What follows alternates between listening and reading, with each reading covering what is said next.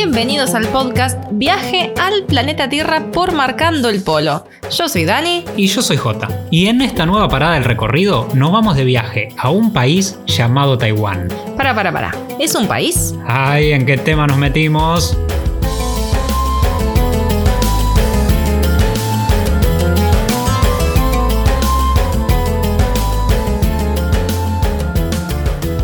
¿Qué tema, qué tema, no? ¿Por qué lo ponemos entre signos de pregunta? ¿Taiwán es un país? Si en realidad la mayoría de nosotros cuando escuchamos el nombre Taiwán lo pensamos como un país.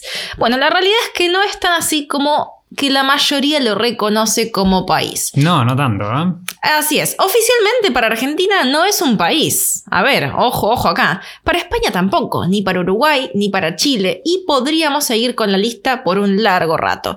Porque de hecho los gobiernos de solamente 14 países reconocen a Taiwán como un país independiente, que para ellos no es una provincia de China como para el resto de los países del mundo. Sí, sí, para el resto de los países del mundo, Taiwán es una de las provincias más de China, de China, no de Chile, de China. Y entre esos 14 países que dijimos, hay algunos latinoamericanos como Nicaragua, Honduras, Guatemala y Paraguay, pero esta es una lista que todos los años se va reduciendo, pero obviamente por presiones de China. De, que de repente considerabas a un territorio como un país y después al año siguiente, ah, bueno, no, no es más un país. Y bueno, presiones de China, cuestiones económicas, cuestiones políticas también. China no quiere que se reconozca a Taiwán como un territorio independiente y cada vez son menos los países. Por ejemplo, El Salvador y República Dominicana hasta el 2018 reconocían a Taiwán como un territorio independiente, ahora ya no lo reconocen más. Costa Rica en el 2017 dejó de reconocer a Taiwán también como un país independiente. Y esto es porque en realidad reconocer a Taiwán como un país independiente es ponerse en contra China, ¿no? Aclaremos eso, que bueno, nadie quiere ponerse en contra a una de las grandes potencias económicas mundiales. Es tocarle, tocarle la cola a China y romper un poco las relaciones que podés llegar a tener con China, pero en todo caso las tenés como Taiwán, como muchos países pasa, países, hay muchos países pequeños de las islas del Pacífico que tienen relaciones con Taiwán porque bueno, es su aliado económico y de romper esas relaciones medio que se quedan en el medio del océano. Exacto, así es. Pero bueno, para entender por qué pasa esto, por qué para algunos es un país y para otros no, tenemos que viajar imaginariamente al fin de la Segunda Guerra nos Mundial. Vamos, nos vamos, nos vamos en el tiempo hasta el fin de la Segunda Guerra Mundial, a hacer un poquito de clase de historia, retrocedamos, cerramos los ojos y nos vamos a una época antes de la Segunda Guerra Mundial, del fin de la Segunda Guerra Mundial, en que en Taiwán, que Taiwán, la isla, aunque quizás muchos no lo sepan, estaba bajo dominio japonés. Era, era, un territorio japonés, Taiwán, como también lo fue Hong Kong durante muchísimos años. Por eso eh, Taiwán, ahora viajando por Taiwán, se ve cierta influencia japonesa, aunque cuando llegan los nacionalistas desde China empezaron a reprimir eso. Pero ¿qué pasó? Segunda Guerra Mundial se termina, Japón pierde muchos territorios y China los expulsa a los japoneses de la isla de Taiwán y uno pensaría, bueno, se expulsaron a, los japoneses, quizás ahora viene la paz, como decían en ese momento, se pensaba, nos, nos, reunimos con nuestra madre patria, con el territorio chino y volvemos a ser lo que éramos antes, pero para nada, ahí empezaron los problemas porque empezó en China la guerra civil, una guerra civil muy muy importante que marcaría la historia de China porque hasta ese momento estaban los nacionalistas. El gobierno era el gobierno nacionalista que tenía apoyo de Estados Unidos y la fuerza opositora eran los comunistas de Mao Zedong. Todos conocen a los comunistas, lo que pasó después los comunistas ganan esa guerra civil, que ellos llamaban guerra de liberación, pero para muchos no fue ningún tipo de liberación, sino que fue de opresión. Esos nombres que les ponen para dibujar. Sí, la guerra de liberación, pero ni hablar de lo que fue para Tíbet, esa guerra supuestamente de liberación. Para otro podcast eso, ¿eh? Sí, sí, lo de Tíbet para largo. Es otro tema complicado, pero la historia de Taiwán tiene ciertos matices similares a lo que, a lo que pasó en Tíbet. Los nacionalistas que pierden esa supuesta, esa supuesta guerra de liberación, que fue una guerra civil, se tienen que ir del territorio chino y se van a exiliar en el territorio que hoy conocemos como, como Taiwán. ¿Sí? Se exilian en Taiwán y ellos llegan a, esa parte de la isla pero ahí se empieza a armar un bolonqui total. Esto pasa en 1949. Ayer, ¿eh? Fue hace muy Sí, fue hace muy poco que llegan los nacionalistas a la isla de Taiwán. Al principio era como, bueno, volvieron los chinos, está todo bien, vamos a recibirlos. Pero ¿qué pasó? Mano dura. Acá el único gobierno oficial somos nosotros. Tomamos la isla de Taiwán, sus costumbres, eh, en muchos casos los idiomas aborígenes. Hubo mucho tema con los aborígenes que ya habitaban la isla de muchísimo antes de la llegada de la inmigración china, hubo muchísima represión, hubo muchísimos asesinatos, fue todo un tema bastante oscuro de, la, de esa, esa, época de, de Taiwán, de la isla, que dejó bastante traumatizado y cuando llegan las nacionalistas a la isla, dice, bueno, nosotros ahora estamos en el exilio, pero por ahora ya vamos a recuperar todo el territorio de China, que es lo que nos pertenece a nosotros. Nosotros somos el único gobierno oficial que debería estar en todo China, no los comunistas que fue un golpe de Estado y nos sacaron a nosotros. O sea, ahí están reclamando todo China, o sea, todo el territorio que hoy conocemos como China, más el territorio de Taiwán. Claro, ellos no dicen, bueno, nosotros somos Taiwán y listo, y que se nos acepte como país independiente. Esto los nacionalistas, sino que reclaman todo el territorio de China. Por eso es que hay tanto tema con la reunificación. Ambicioso, ¿eh? Claro, y ellos, por eso es que cambiaron el nombre de Taiwán. Los nacionalistas, cuando llegan a la isla, dijeron: no, no, esto no se llama más Taiwán.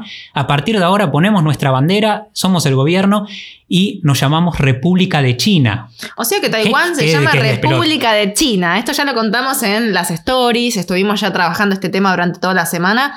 Para quienes no nos siguen por Instagram, estamos en arroba marcando el polo. Estuvimos tratando este tema porque justamente es eso, a, muchísima gente le llamó la atención de que, Taiwán no se llama Taiwán, se llama República de China oficialmente. Pero entonces China, ¿cómo se llama? La República Popular de China, ahí haciendo referencia al gobierno comunista que tienen que tomar el poder cuando derrocan a los, a los nacionalistas. Pero ¿qué pasa? Durante toda esa época, 1949, que es cuando se exilian los nacionalistas y llegan a Taiwán, hasta 1971, hasta hace nada, también todos esos años, hasta 1971, el gobierno, los nacionalistas, que eran los que estaban en Taiwán, eran reconocidos por la comunidad internacional, por la ONU, como el gobierno oficial de toda China y el gobierno comunista no era reconocido como el gobierno oficial. Ojo con este dato, es un datazo que es clave para entender un poco por qué estos reclamos ¿no? de una sola China a ver, cada uno tira para su lado. China también. China, cuando me hablo de China, hablo de lo que ahora conocemos como China, ¿no? Sin incluir Taiwán. China también quiere una sola China, pero que esa China incluye Taiwán. pero que, claro, bajo, bajo sus normas. Exacto. Todos quieren una sola China, pero a ver, ¿en qué condiciones? Ahí varían. Bueno, acá hay un tema, porque el todos quieren una sola China es en gran parte cierto, pero por otra parte, cuando uno le pregunta a la gente, a los taiwaneses, la gran mayoría de los taiwaneses, en especial la gente joven que no creció, que no vivió la época de, ocupación japonesa, no vivió la época eh, que vivieron sus, sus abuelos, sus antepasados, están como más tirando para el lado de ¿Qué me importa China? Nosotros queremos ser Taiwán, que nos llamen Taiwán, que nos reconozcan como un país independiente eh, y listo, y que China sea un país aparte y, ya está, y ahí se terminó la historia. Exacto, por eso una cosa son los papeles, una cosa es la política y otra cosa es la gente. Por eso nos sirvió muchísimo pasar tres meses en Taiwán o en la República de China, dependiendo cómo, lo que, cómo cada uno lo nombre.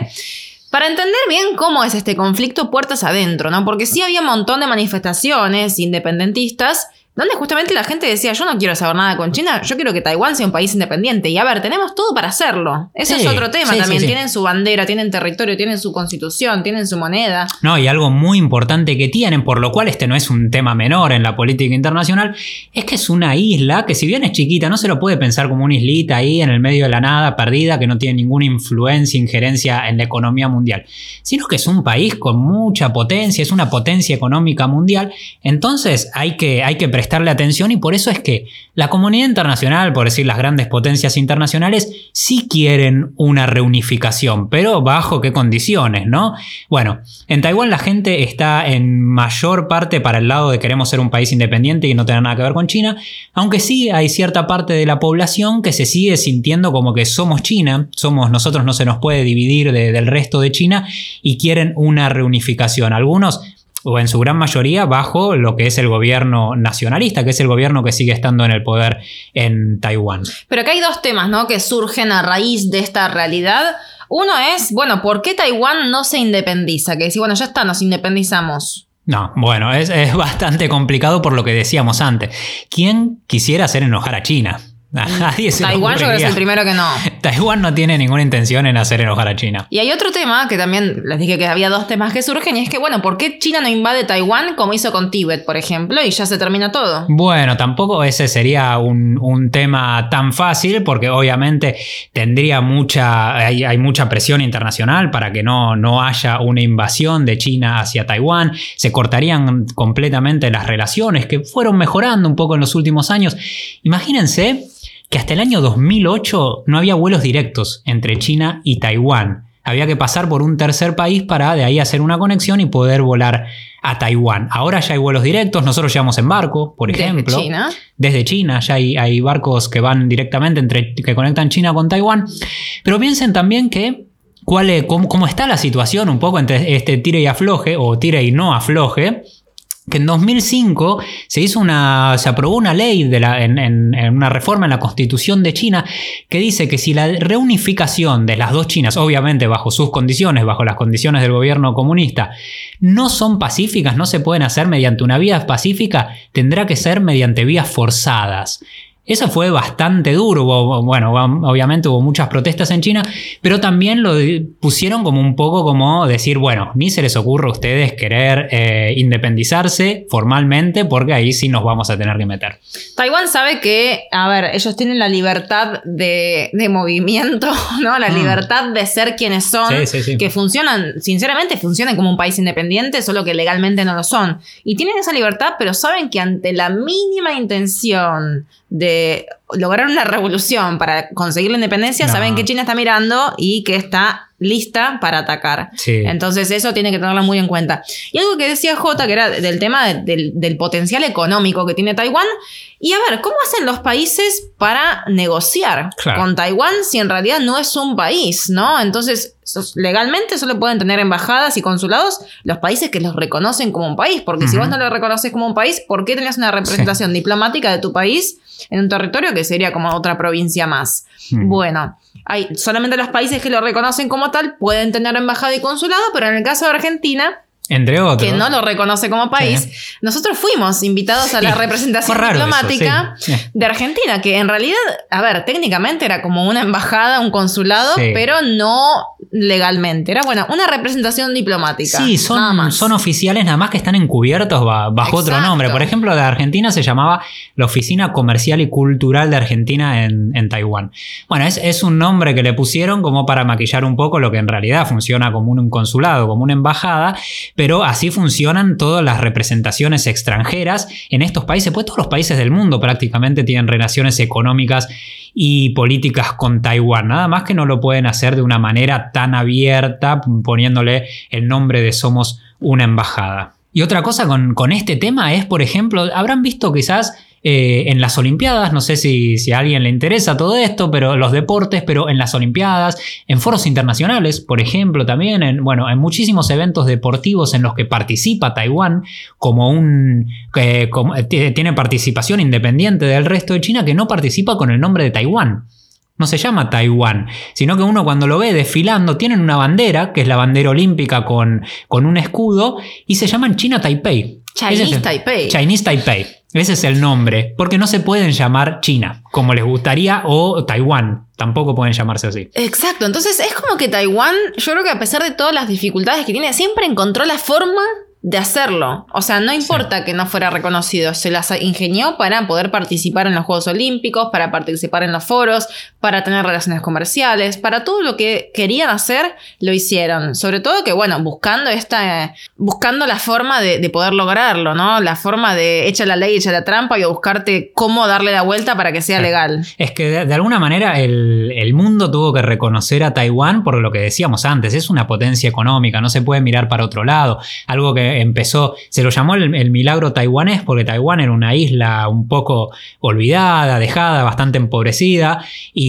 empezó una revolución industrial, una revolución económica en la década del 70, cuando ahí en, en las décadas siguientes empezamos a recibir todos los plastiquitos made in Taiwan eh, y empezó a levantar la economía increíblemente. Exacto, porque ahora los, los chicos de ahora, las niñes, eh, cuando Sí. tienen un juguete va a decir Made in China, eso es lo Sí. que van a decir todos, pero China. cuando nosotros, o Made in China, el famoso Claro. Made in China, cuando nosotros éramos pequeños, o sea, hace muy poquito, Sí, hace, hace unos años atrás. todo decía Made in Taiwan, era muy Sí. raro ver algo Made in. China, fue después, ya cuando teníamos más de 10, 12 años. Y bueno, pasa que también ahí está el tema de las condiciones laborales, de la mano de obra barata, que eh, Resultaba económico para, para las fábricas, para eh, reclutar mano de obra ahí, y después la economía fue mejorando, la calidad de vida de Taiwán fue subiendo, y ya no era tan económico y las fábricas empezaron a mudar a China. Todos los plásticos empiezan a venir de ahí. Bueno, no solamente los plásticos, no es por generalizar, pero los juguetes, bueno, la, la tecnología, la electrónica, empieza a venir muchísimo más de China, que es mucho más económico que Taiwán. Es que son muchos. Es Volvemos al tema, es que son muchos que tratamos Es- mucho en el libro Eliminando Fronteras, que hablamos esto, ¿no? Del China, es que somos muchos, que ellos lo usan como un justificativo para todo, básicamente. Sí, Que Taiwán también es uno de los países más densamente poblados del mundo, pero bueno, obviamente la, no se puede comparar la población de Taiwán con la de China. Bueno, y culturalmente también son muy similares. A ver, eran un solo país. Sí. O son, O depende de quién lo escuche. Depende de lío, quién lo escuche, eran, son un solo país. A ver, más del 80% de la población de Taiwán son de etnia Han, ¿sí? Así que las costumbres, la religión, los festivales, comida, el idioma es el mismo.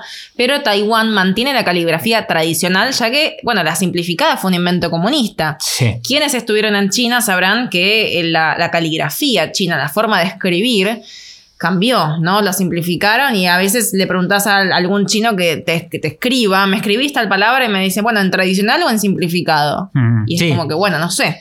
Sí, eso lo, lo cambiaron los comunistas, fue una- un, un invento comunista de, de la época de, de Mao para que, la, que hubiese un grado muchísimo más alto de alfabetización, porque obviamente es muy complicado escribir con los caracteres. Es que es muy difícil. Es muy difícil. con los ideogramas chinos tradicionales que son muchísimo más, más lindos, obviamente. Y Taiwán lo mantienen, obviamente también por una cuestión de decir, no, para eso fue un invento comunista, nosotros no vamos a, a torcer el brazo y vamos a seguir con la caligrafía tradicional, que, que es la caligrafía que siempre usamos, toda la vida usamos, y no queremos saber nada con los comunistas. Algo que sentimos en Taiwán es que ellos tienen, no, no quiero generalizar, ¿no? Y no quiero No. que se malinterprete, pero sí se sienten más educados y más respetuosos, ¿no? Nos ha Sí. pasado viajando por Taiwán que llegaban grupos de chinos, de, de China, de- desde China, lo que llamamos China, ¿no? Y mm, por ahí se comportaban de una forma extraña, ¿no? En, en algún hotel, tengo un recuerdo de estar en un desayuno de, de un hotel y se llevaban salchichas en el bolsillo, en una bolsa, en una bolsa. A ver, lo puede hacer cualquiera, ¿no? Sí, Pero sí, bueno, no. tengo la imagen del del empleado del hotel que me mira y me dice "Mm, Chinese, Chinese. Entonces, Claro. ese es una- un sentimiento que, obviamente, como dije, no quiero generalizar, pero sí pasa, ¿no? Y está eso, como nosotros somos más educados, más respetuosos y no hacemos esas cosas. Es verdad, es verdad. En, gran mayoría de la población sienten un poco esto, que en gran parte se da, a veces, no solamente vamos a poner el ejemplo de Taiwán, sino que también eh, gran parte del mundo ve a los grupos de chinos cuando están viajando y dicen, estos chinos, ¿qué, les pasa? Que los van siempre de, de a muchos con, con la guía que parece que están siempre faltando el respeto, siempre a los gritos, estás en un museo por ahí mirando algo y se te pone todo el grupo delante y no le importa si estabas vos o no, y te empujan. Bueno, eh, de esto hay un, algo bastante más de raíz que también tiene que ver con el es que somos muchos y estas, estas cosas que, pasan en China. Para entenderlo por ahí hay que viajar un poco, entender un poco más de, de la historia de China. Pero obviamente es por generalizar, no, no todos los chinos son así, nosotros lo hemos notado mucho viajando y nos sentimos muy cómodos viajando por China y rompemos completamente con este mito de que todos los chinos son irrespetuosos, pero en Taiwán sí que se los ve, mucha gente los ve así, a los, a los chinos por estos grupos que reciben principalmente. Y después está muy dividido. Hay una gran mayoría que se siente solo taiwanés, ¿no? Que Sí. dice, no, yo me siento taiwanés o taiwanesa y nada más, no tengo nada que ver con China. Pero hay muchos que se sienten ambos, taiwaneses y chinos, que dicen, nuestra cultura es parte de la cultura china y no es una distinta. Entonces, por lo tanto, somos Parecido, solo que estamos en distintos territorios. Y por el otro lado, lo que hablamos al principio de todo, para retomar, están los aborígenes, porque antes de que llegaran los chinos, había aborígenes en Taiwán, cuando la isla, algo muy curioso para los argentinos especialmente, es que la isla se llamaba Formosa. Formosa. Formosa, como la provincia argentina o Isla Hermosa. Eh, y había aborígenes en esa época, en que sigue, sigue existiendo un, un mínimo porcentaje, porque como dijimos, cuando llegaron los nacionalistas, y ya desde antes también eran muy aislados, muy discriminados, hubo muchísima represión, muchísimos asesinatos. Es una época que se la podría comparar un poco, esa la, llegada de los nacionalistas, con lo que pasó acá en la época de la dictadura de militar, con los desaparecidos, se, lo puede comparar eh, para tener una referencia histórica, algo parecido pasó en, Taiwán. Y los aborígenes, que muchos de ellos, nosotros hemos hablado con muchos de ellos, hemos tenido la posibilidad de alojarnos también en casa de, algunos eh, chicos que eran eh, aborígenes. Y nos decían, la verdad, este es un tema de los chinos y de los taiwaneses, yo no me siento ni chino ni taiwanés, a nosotros acá no se nos respetan nuestros derechos, así que que hagan lo que quieran, yo me siento aborigen, eh, de la acá de la isla de Taiwán. Así que bueno, ahí nos dejó un mensaje, creo que súper valioso, ¿no? Porque al final dice, bueno, esto es una pelea entre chinos y taiwaneses y nosotros estamos acá en el medio, que estábamos de antes, y en realidad no tenemos ni voz ni voto, nadie, nadie nos respeta nada, entonces hagan lo que quieran, si igual no nos van a respetar. O sea, fue como ese el mensaje que nos quisieron dar y es tristísimo también. es, es, bastante triste, pero esto fue una de las posibilidades que tuvimos al viajar por, por la isla, salir solamente de Taipei, que es la zona más densamente poblada, la capital de la isla, eh, es muy, muy avanzada, eh, tiene un desarrollo económico y tecnológico muy grande, y viajar por el resto, por el interior de la isla. Así que vamos a hablar un poquito, un poco, sobre cómo es viajar por la isla de Taiwán.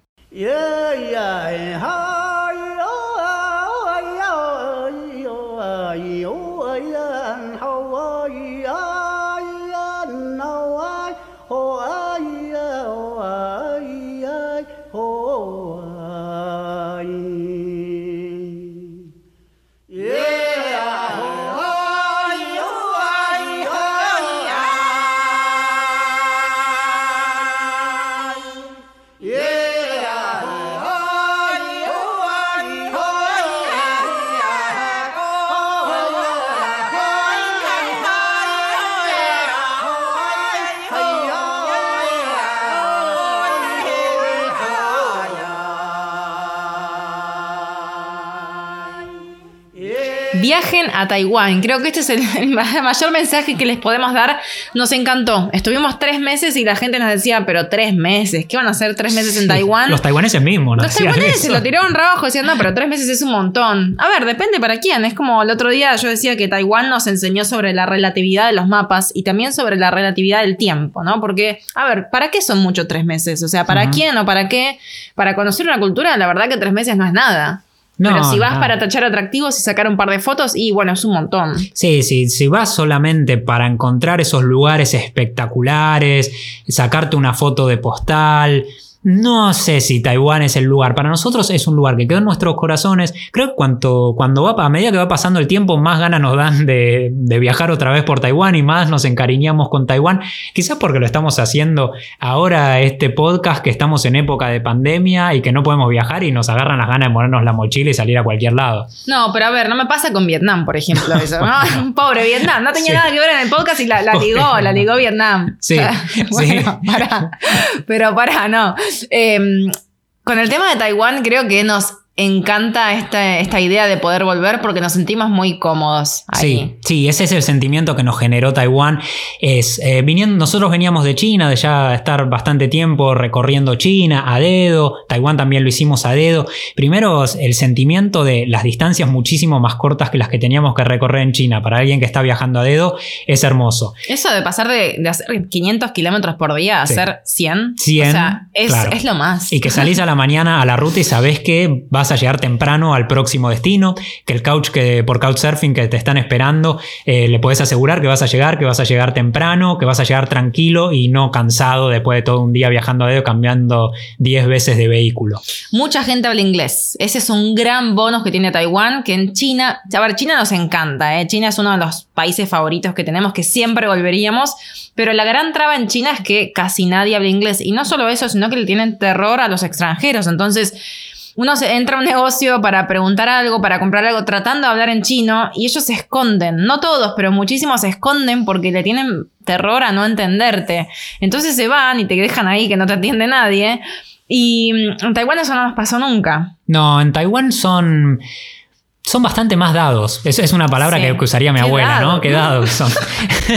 Pero es verdad, son bastante más, son más abiertos, no le tienen este temor al, extranjero occidental, sino que no tienen ningún problema en acercarse a hablar. En gran parte esto se da obviamente porque la gran mayoría de los jóvenes especialmente tienen un nivel de, una fluidez con el inglés mucho mayor que al que se da en China y muchos adultos también y esto se puede relacionar con la cuestión de aislamiento que tiene Taiwán. Una de sus grandes posibilidades económicas es poder manejarse con el inglés. Entonces, en la educación, lo mismo que pasa en Corea del Sur eh, o que pasa en, otros países como Singapur también, en la educación se le da muchísima importancia a que la gente hable inglés. Entonces es mucho más fácil de comunicarse, se ven muchísimos menús, muchísimos carteles escritos en inglés y es mucho más fácil poder relacionarse que lo que es en China. Y aunque Taiwán, a ver, es verdad que no tiene la gran muralla china, no tiene los guerreros de terracota, las dunas de Don Juan, ¿no? Que son los grandes atractivos que tiene China, las cuevas de Datong, que están buenísimas. una ciudad como Shanghai, por ejemplo. Exacto. Entonces, a ver, China tiene un montón de lugares que al extranjero le llaman la atención porque lo vieron en fotos y quieren ir ahí a conocerlos. Taiwán no. A ver, tiene Taipei, que está buenísima, me encantó, es una de las ciudades mm, que más disfrutamos de Asia, pero fuera de eso no tiene un gran atractivo que decís, bueno, es mundialmente famoso tal lugar por X motivo, ¿no? Tiene muy buena comida. Tiene muy buena comida, pero, a ver, en China también. y para el occidental, eh, el concepto de buena comida es relativo también. es otra cosa que nos, nos enseñó Taiwán es la relatividad de la comida, de los gustos, ¿no? Los dulces, sobre todo. A ver, la comida salada nos encantó, pero los dulces, a ver, tienen cierto gusto o cierta inclinación por algunos sabores que para nosotros no. Para nosotros. Pero a ver, la comida salada nos encantó. Los mercados nocturnos. Los mercados, nocturnos. Pero a ver, no son internacionalmente famosos que hacen que la gente diga, bueno, quiero ir ya.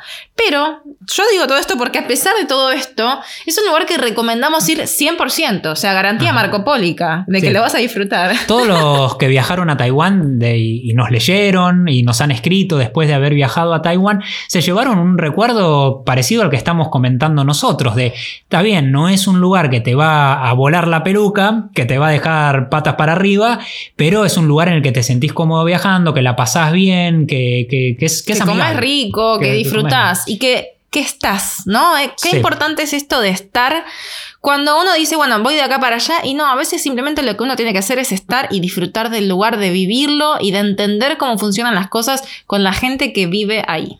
Así que, entre cuestionamientos de si es un país o no, y estas recomendaciones para viajar a Taiwán, más que recomendaciones, esta esta inspiración para viajar a, Taiwán y de incluirlo en la lista de, pendientes, ¿no? Para cuando todo esto pase y cuando las fronteras se abran otra vez. Así es como llegamos al final de este recorrido de hoy.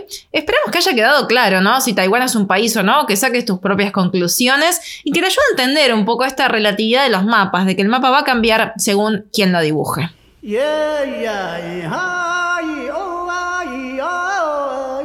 Si querés, la seguimos en Instagram. Nos encontramos en arroba marcando el polo y la seguimos por ahí.